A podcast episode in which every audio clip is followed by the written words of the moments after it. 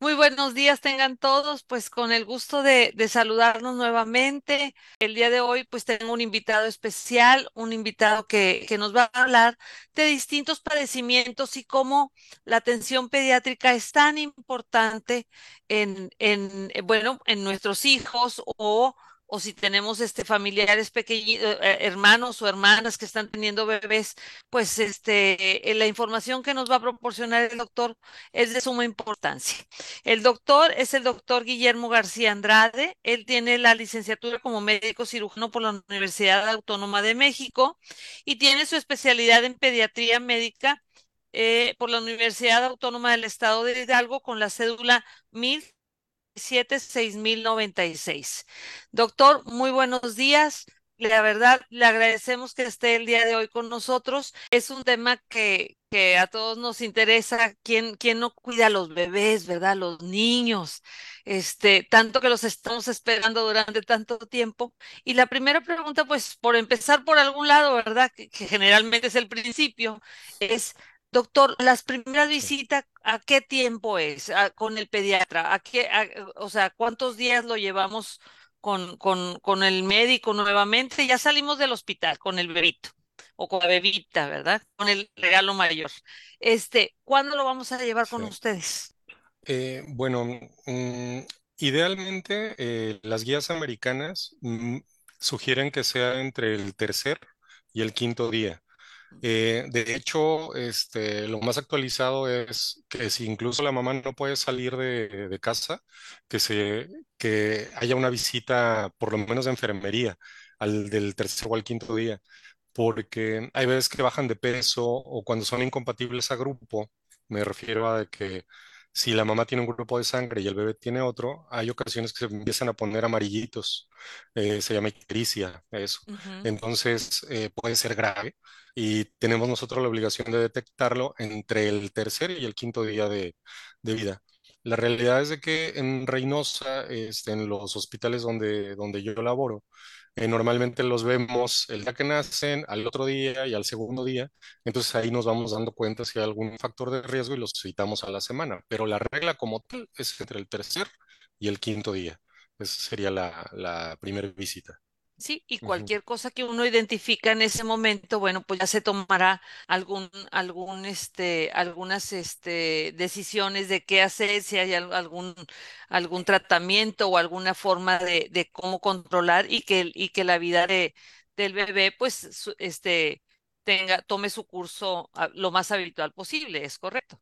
Sí, sí, claro. Dentro de los datos de alarma que nosotros damos siempre es checar el cordón, que no, que no tenga mal olor, ¿no? Que no tenga secreción, que no se ponga este, amarillo el bebé, que tenga que estar comiendo cada tres horas, este, aproximadamente, ¿no? O sea, no, no es exacto. Eh, que esté orinando con, con frecuencia, tienen que estar eh, orinando entre seis y ocho veces al día, lo que quiere decir que está comiendo bien, ¿no? Si no, esos son datos de alarma, tendríamos que revisarlo. Las evacuaciones, doctor.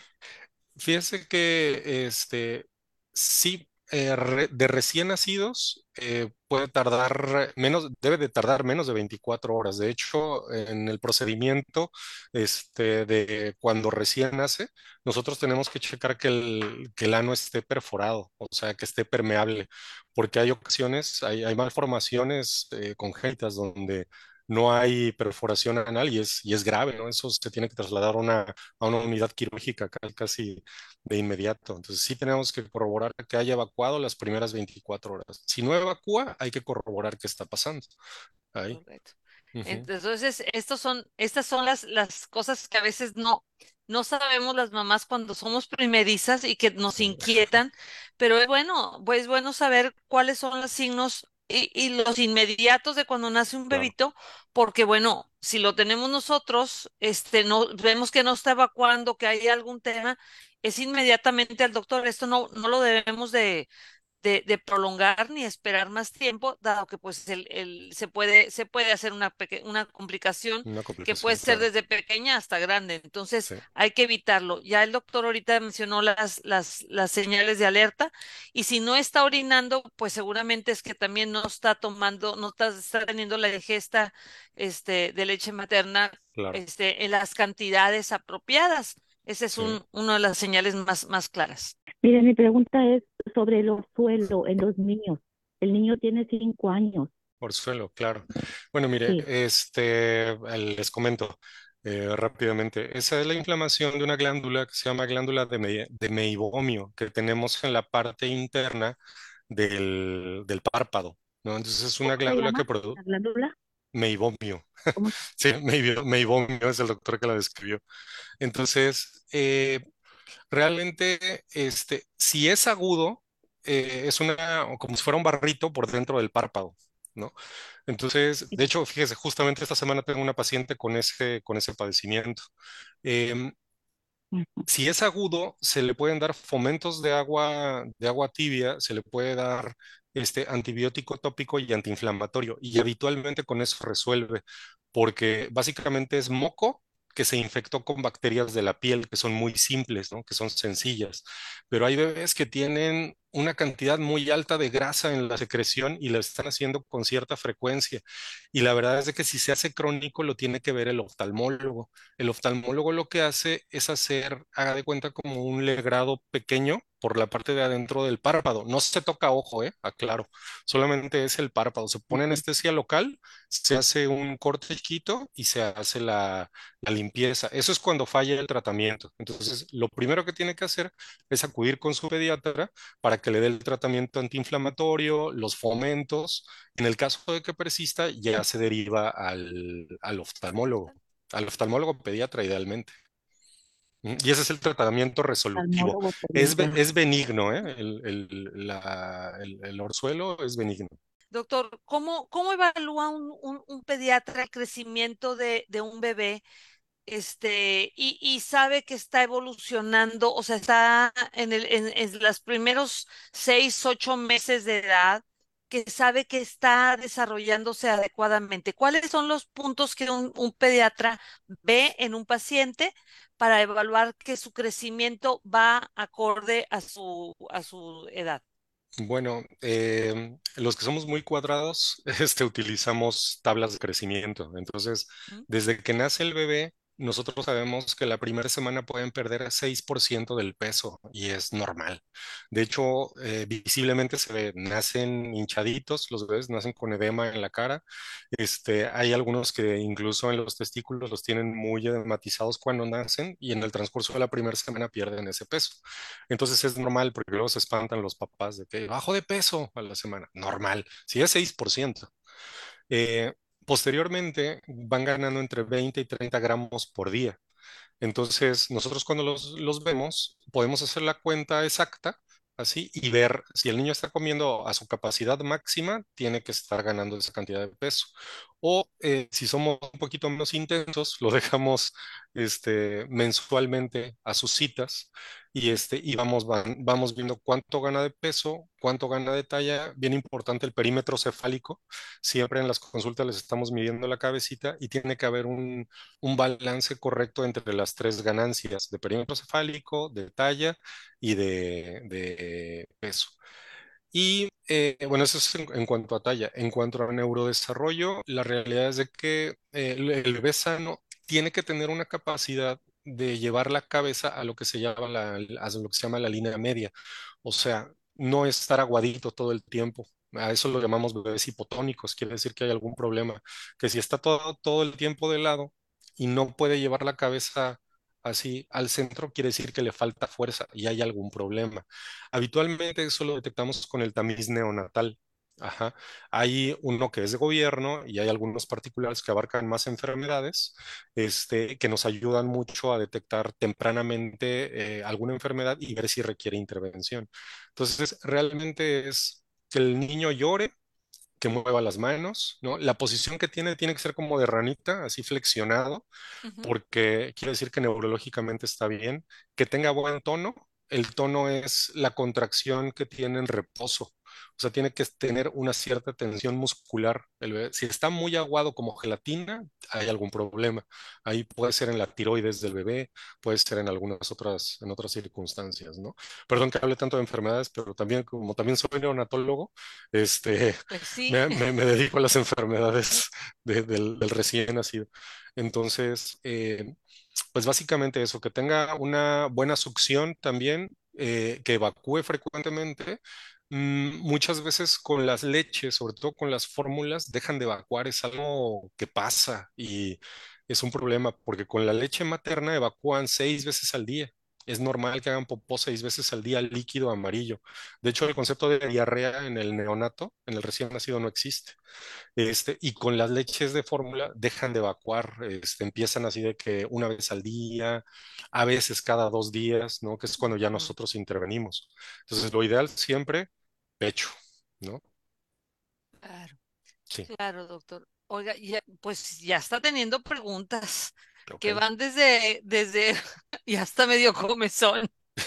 Este, hay una mamá que está haciéndonos llegar a través de WhatsApp una pregunta. Dice, mi bebé se contagió de piojos. Le Ah, sí, hay mandaron, brote sí, s- espi- e- Es en esta época generalmente, ¿verdad, doctor? En, entre Cuando llegan a la de, pri- de invierno y primavera, yo no sé si es porque no se bañan mucho por, por, por el frío, no lo sé.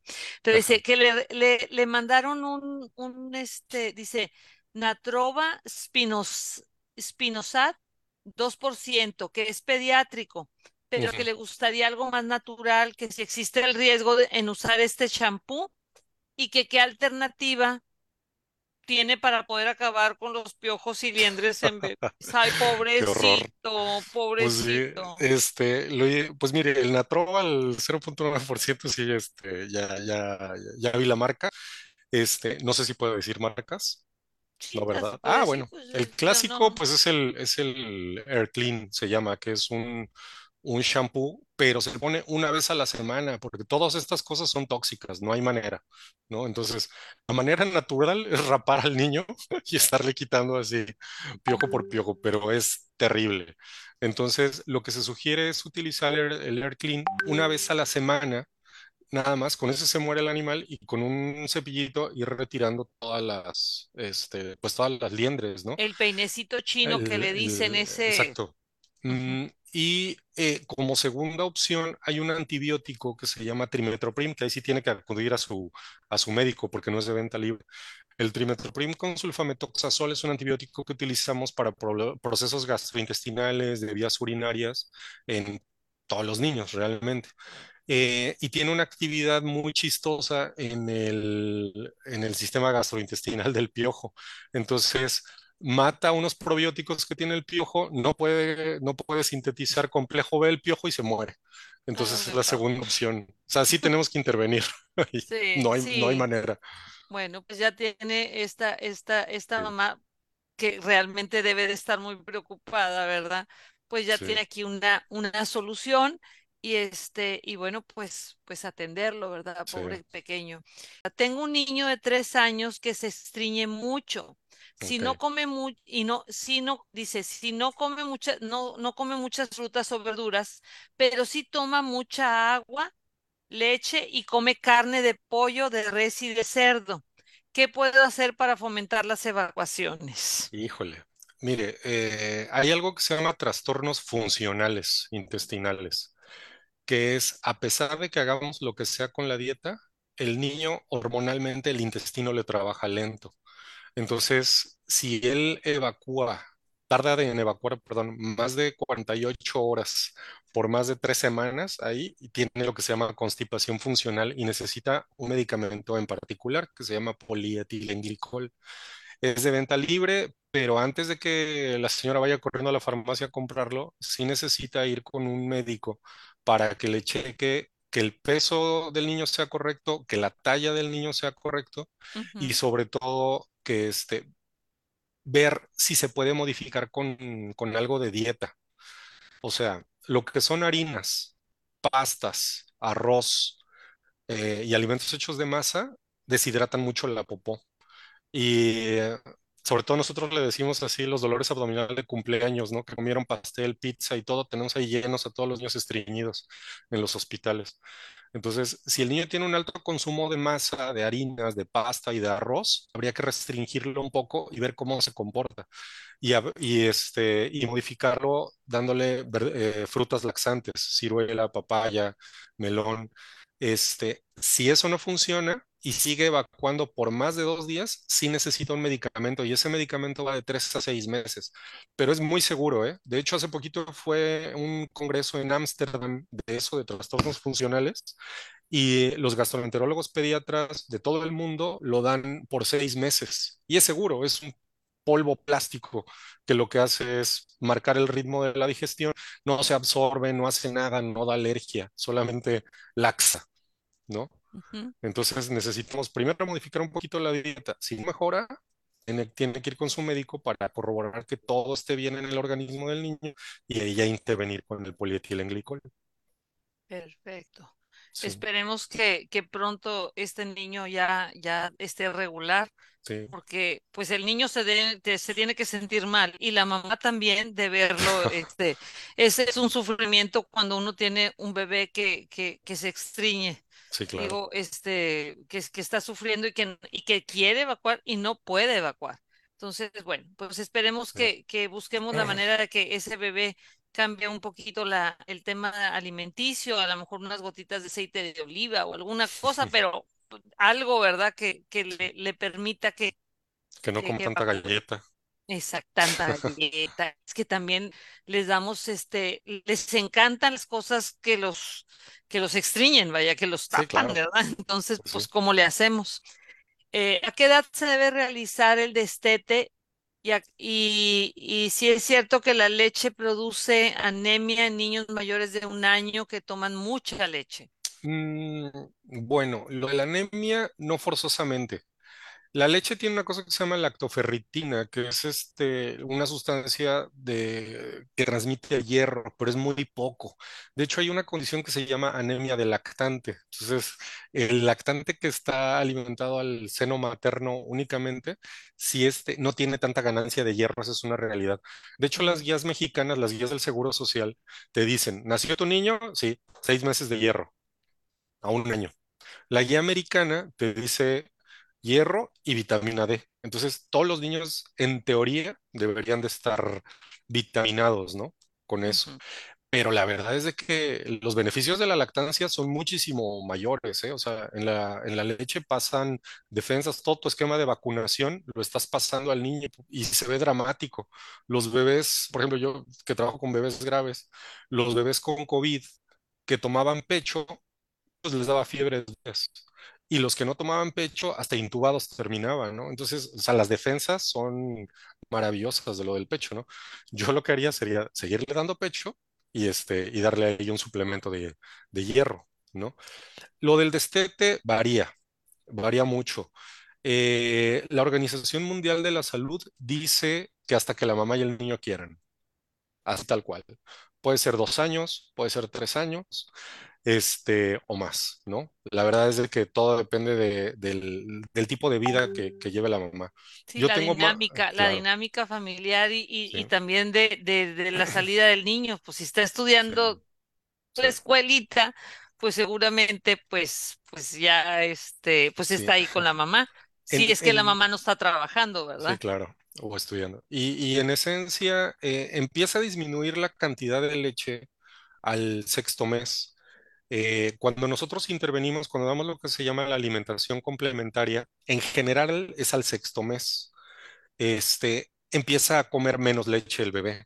Entonces, de ahí como que muchas más se cuelgan y dicen, ¿sabe qué, doctor? Es que yo quiero disminuirle y lo vamos sustituyendo por comidas. De hecho, en las visitas mensuales de mes 6, mes 7, mes 8, mes 9 hasta el mes 12, vamos viendo un bebé que comía leche cada tres horas y eh, por ejemplo, al, año ya está comiendo solamente dos tomas, en la mañana y en la noche, ya todo lo demás debiera de ser eh, alimento, ¿no? Entonces, la verdad es de que ahí sí es artesanal, cada familia debe de tomar la decisión, si quiere quitárselo al año, ¿no? Si quiere quitárselo a los tres años ¿no? O tengo bebés que comen toda la comida del mundo y, este, y toman pecho solamente en la noche, ¿no? Porque secretan Perfecto. hormona que les ayuda a dormir, de hecho.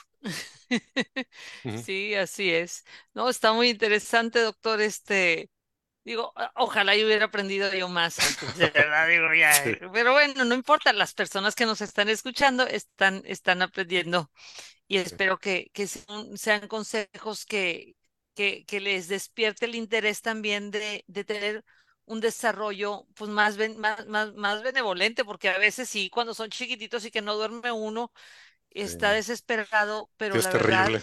Es terrible, sí, porque las ve uno, las pobrecitas mamás con las ojeras hasta acá y los papás a veces también, Y los pediatras, tengo Y los muchos papás pediatras también, porque que le me mandan los audios, teléfono. me mandan los audios a las 3 de la mañana del niño llorando.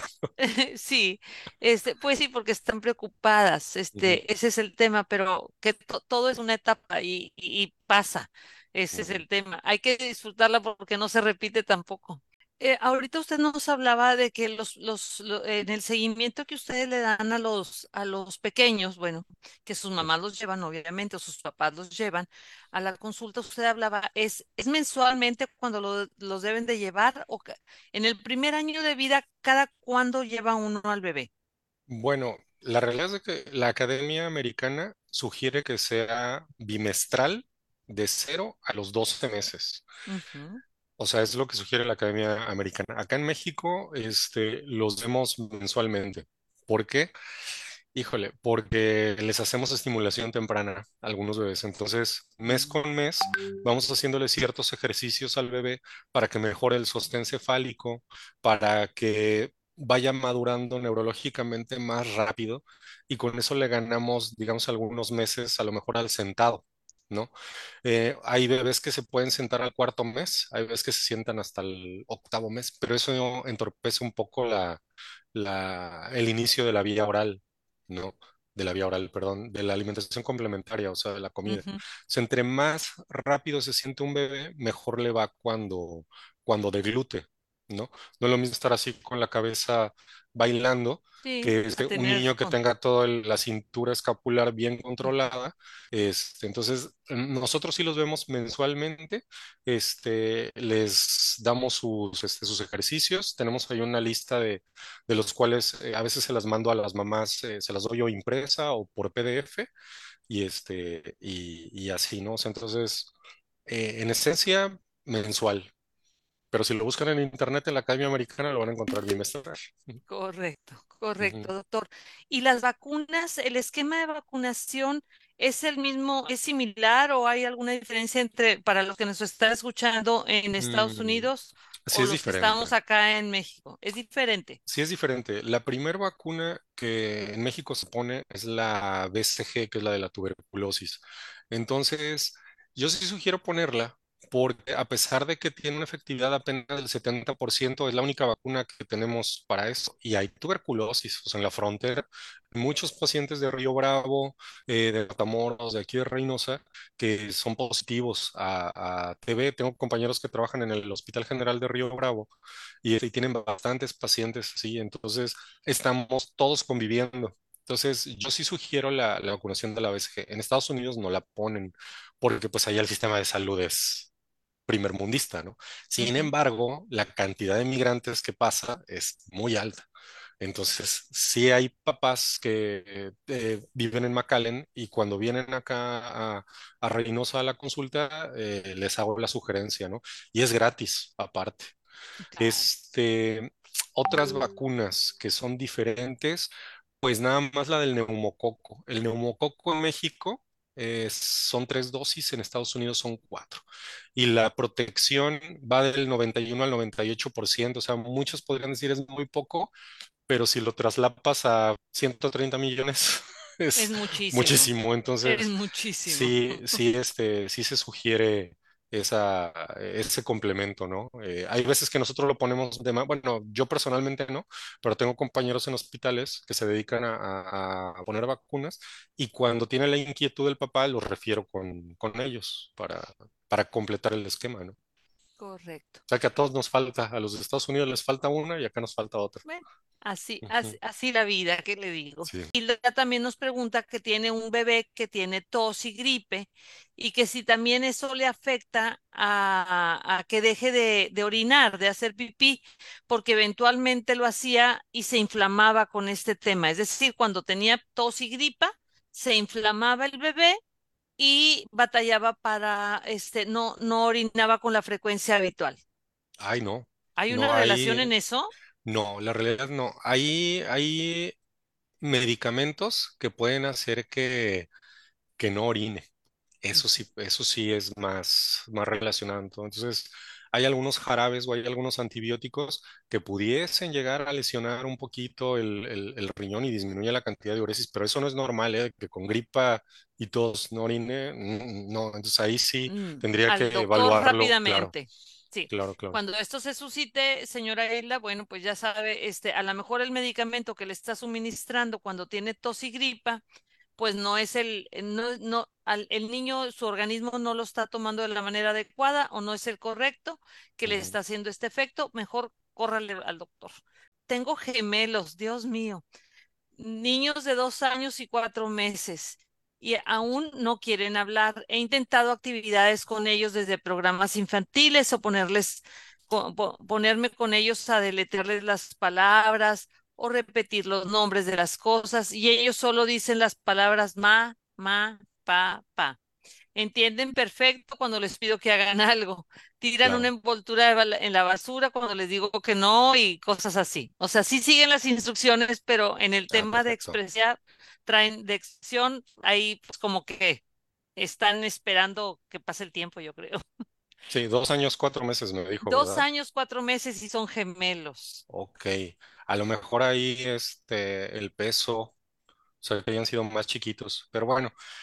Mm, Estamos justamente en la línea. Este, el habla aproximadamente a los dos años ya consta de 50 palabras. Em, lo que me da buena espina con la señora es que dice que el bebé, bueno, los bebés eh, obedecen eh, instrucciones simples, ¿no? Si señalan, si conviven, si te, si te ven a los ojos, este, si, si obedecen las instrucciones, todavía no podríamos hablar de un retraso en el lenguaje, ¿no? Ahí sí, entre el tercer y el quinto año, si no llegan a, si por ejemplo no caminara, no hubiera gateado, este, no hablan, están aguaditos, ya podemos hablar de un, de un retraso. Pero si obedece indicaciones, a lo mejor lo que necesitan es un poquito de más estimulación. Eh, fíjese que hay un autor argentino muy bueno que describe el neurodesarrollo del lenguaje eh, con los bebés poniéndolos de frente y leyéndoles. ¿Por qué? Porque el niño, aparte de, de verte a los ojos, te ve, te ve la boca. Entonces, hace las, tiene, tiene que fingir las sí, muecas de cómo, de cómo hablas. De gesticular. hecho, claro. Entonces, de hecho, es cuando aprendemos el, el, el acento, ¿no? Entre los cuatro meses más o menos y los, el año y medio, es así como se va educando el, el oído este que es otra cosa. Estos bebés deben de tener un, tener un tamiz auditivo, que es una prueba que les hacemos a los bebés el primer mes, que es para ver la capacidad auditiva, ¿no? Si es bajo, si es medio, si es alto. Y si no sale bien, se tiene que tomar una medida, que son los implantes cocleares, ¿no? Que es este, los bebés que no sí. escuchan. Mi niño tiene cuatro años y me preocupa que tenga un futuro problema con sus genitales. ¿Qué cuidados tengo que hacer? Desde que nace nosotros vemos el descenso testicular masculino, ¿no? Entonces, los testículos tienen que estar descendidos siempre. Si no están descendidos, hay que eh, estarlos revisando frecuentemente, porque hay unos que sí descienden y hay otros que no. Y la condición se llama pseudocriptorquía o criptorquía, cuando están así bajando, suben, sí. bajan, suben. Si están atorados arriba, la realidad es de que se operan. Hay dos procedimientos. La orquidopexia, bueno, eso ya es más de, de cirugía pediátrica, ¿verdad? Me estoy metiendo en, en- en lugares que no. Pero el procedimiento es o descenderlo, o si pasó mucho tiempo retenido, se quita el testículo porque se maligniza. ¿no? Las células. Por eso es Eh, importante estar observando mm, Sí, por eso frecuente, o sea, de- a, desde que a nace, desde que nace es algo como que sistemático que nosotros checamos, que los testículos estén descendidos. Y lo otro que aquí sí es, este, hay como que varias escuelas, es lo del prepucio, de le voy a hacer los ejercicios o no. La verdad es de que no se ha demostrado que sirvan. Por lo tanto, no se recomiendan. Yo te tengo algunos compañeros que dicen, hágale los ejercicios, pero la realidad es de que a veces está muy pegado, lo puedes lesionar y generar una cicatriz sobre, sobre sí mismo. Sobre el pene. Entonces, lo que se recomienda únicamente es a jalarlo un poquito para atrás, limpiarlo y en cuanto el niño empiece a tener erecciones eh, nocturnas que son normales, este, el prepucio se va a hacer un poquito para atrás, un poquito para atrás y sin problema. Y hay una sola indicación para operar ahí, que es la, la fimosis, ¿no? Entonces, eh, ya también es, es cosa de cirugía pediátrica, pero en esencia es solamente limpieza, ¿no? De los genitales. Correcto. Más en las niñas, Sí, que también. padecen muchas infecciones de vías urinarias. Claro. Mi niña tiene cinco meses y ella nació pesando do- do- dos cuatrocientos, dos kilos cuatrocientos y midiendo 43 centímetros. Actualmente pesa cinco setecientos, ya tiene cinco meses, cinco setecientos y mide 60 centímetros. Quisiera saber si está bien de su peso y talla, si por favor puede contestar su pregunta. Sí puedo, pero que necesito la fecha de nacimiento exacta. Exactamente, sí, dice que tiene Sí. cinco meses la niña, pero pues cinco meses Sí pueden ser tendría, te- sí tendría que tener la, la, eh, exactamente la fecha de nacimiento. Este, y, Quisiera saber hasta qué edad cubre el pediatra la atención con el niño. uy, este, Hay de todo. hay algunos, sí, eh, privado, casi, casi hasta los 21 años, hasta que deje de, de desarrollarse. Entonces, hay escuelas que dicen que hasta los 21 años. Para fines de institución, o sea, para fines, por ejemplo, de seguro social, hospitales generales y eso, cubre hasta los 14 años, siempre y cuando no tengan enfermedades oncológicas o renales. Estamos hablando de leucemia linfoblástica aguda, tumores del sistema nervioso central, eh, renoblastomas, o sea, tumores o condiciones oncológicas, eso sí se sigue, lo sigue viendo pediatría y este, insuficiencia renal también, porque hay bebés que nacen sin un riñón, este, o con los dos riñones más chiquitos, este, y necesitan proceso de diálisis. A ellos sí los estamos viendo, pues hasta los 21 años, este, en, en- en institución. Perfecto. Sí, Doctor, ahorita que toca, también. sí, claro, el, ahorita que toca el tema de, de, de- del cáncer infantil.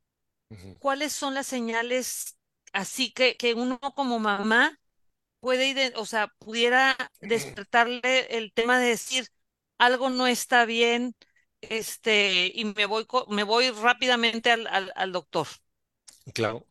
Sobre todo los cánceres infantiles presentan una cosa que se llama síntomas B, así les decimos, que son diaforesis, que es sudoración nocturna, o sea, amanecen empapados, este, fiebre persistente. Normalmente la fiebre por un proceso viral o un proceso bacteriano dura tres días, nada más pero cuando es un proceso oncológico dura más de tres días y tenemos a los niños internados con un diagnóstico que fiebre de origen a determinar o fiebre de origen oscuro. Entonces, fiebre persistente. Dolor óseo, que tengan dolor este, de huesos, casi todos los niños que están en crecimiento, todos los niños están en crecimiento, pero casi todos los niños tienen dolores en las piernas después de haber hecho algún tipo de ejercicio, pero se tiene que quitar solo o se tiene que quitar con un analgésico simple. Si persiste, aguas, porque hay tumores en todos lados. Entonces podemos ver, a lo mejor tienen un quiste, que no es malo, pero ahí está, ¿no? Entonces, en esencia son fiebre que sea persistente, sudoraciones nocturnas, que no gane peso, ¿sí? O que pierda peso. En sistema nervioso central tienen regresión. ¿Qué es regresión? De que ya caminaba, ya hablaba, como la señora que decía hace ratito sí, y se retrasa. pierde, dejó de hablar, dejó de caminar y se quedó aguado. Es un dato de alarma terrible, entonces tenemos que abordarlo rápido. Eso. Moretones y sangrados. Eh, atención nada más con lo que, le- lo que se llama epistaxis, que son los sangrados eh, nasales. Entonces, hay muchos niños que se rascan, no pasa nada, ¿no? Si se rascan, si es un sangrado cada tres semanas, un mes, y es un niño así que aparte es alérgico, así normalmente tiene muy congestionados los, los vasos, puede ser normal, ¿no? Pero siempre tenemos que abordarlo. Con un estudio de sangre muy simple podemos este, darnos cuenta temprano de, de cosas muy feas. Correcto. Eh, ya volvió la mamá de la, de la pequeña que, que, que tiene cinco meses. Ah, espérame, espérame, Es, saco mi sí, saque la calculadora. calculadora o el apunte. Dice, nació el día 11 de septiembre del 2023. Voy, voy, voy. Es ni- niña, ¿verdad? Es niña, sí, 11 de septiembre del del año pasado. 23. Ujú. ¿Y Dice, nació pesando Ajá, ahí lo tengo aquí. 2.400 gramos, Ujú. ¿Y actualmente pesa? 5.700 gramos. 5.700. 5.7, ajá. Y la medida, la talla era cuando nació de 43 centímetros y ahora mide 60 centímetros. 60 centímetros.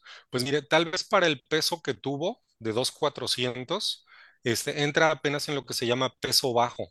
eh, para la edad, más o menos el corte es como a 2.600 de recién nacidos. Entonces les voy a enseñar la gráfica nada más para que vean el peso que debería de tener. Ay, no se ve nada. No se ve No se ve nada, pero nada. ahorita si nos Bueno, la está, pasa, en un ratito nosotros la Son ponemos en las el, redes. el- actualmente no tiene peso bajo la niña, aclaro, ¿no? Está en lo que se llama percentil 25. Entonces, las percentilas son las tablas que nosotros utilizamos para ver si está bien de peso, desnutrido o con sobrepeso u obesidad. Entonces, su niña está normal, está en percentil 25, tanto de peso como de talla. Entonces, tiene, digamos, tiene los kilos que le cabe así a la talla, ¿no? Nos vamos a ir, yo creo que ya estamos casi casi sobre el tiempo, pero hay una muy, muy, muy buena pregunta. Y este dice, ¿qué hacer en caso de una broncoaspiración de un bebé? Uy, mm, correr al hospital. Este, eh, bueno, la broncoaspiración como tal, habría que, que definirla. Es el contenido del, del tracto gastrointestinal al respiratorio, ¿no? De material. Entonces da una bronquitis química. Eh, eso es cuando vomitan. Lo otro es cuando se asfixian, o sea, cuando se meten una pieza de esas tipo Lego, así, o un cachito de manzana, o un cachito de frijol o algo, y se queda atorado. Ahí la verdad hay que ventilar. Entonces, es este, sí hay que tener una ruta, así, a alguna unidad de, de de- de atención porque la broncoaspiración no es tan grave de que ponga inmediatamente en riesgo de, de muerte al niño, porque o habitualmente vomitas y pasa un poco al pulmón. Entonces te da una neumonitis química, pues llegas respirando con dificultad, pero respirando. Te ponen oxígeno, ya es un poquito más complejo, se te puede tomar una gasometría, ves qué dispositivo de oxígeno vas a utilizar, ¿no? Con el, con el bebé. Pero si está ocluida la vía aérea, ahí sí tienes que intubar. De hecho, hay un curso que se llama PALS, que es el Pediatric Advanced Life Support, que es, bueno, es este, auspiciado por la American Heart Association, donde te dice, niños menores de tres años, se está ahogando, lo pones boca abajo sobre tu, sobre tu muslo, así sosteniendo la, la cabecita, lo pones así y le empiezas a dar en las escápulas hasta que pasen dos cosas. O escupe lo que se tragó o, este, o se desmaya.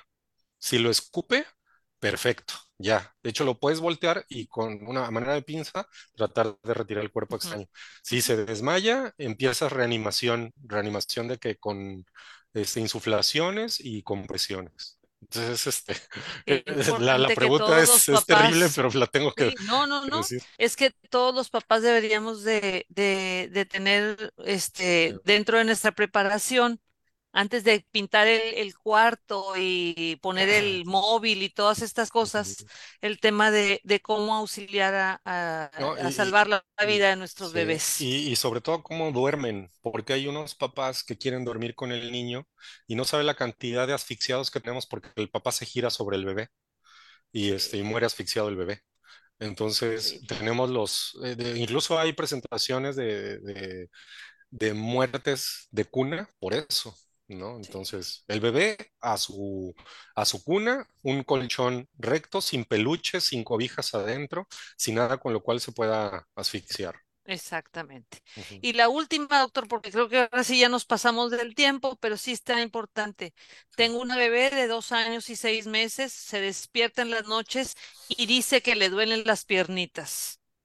Ok, bueno, justamente lo que estábamos este, platicando, ¿no?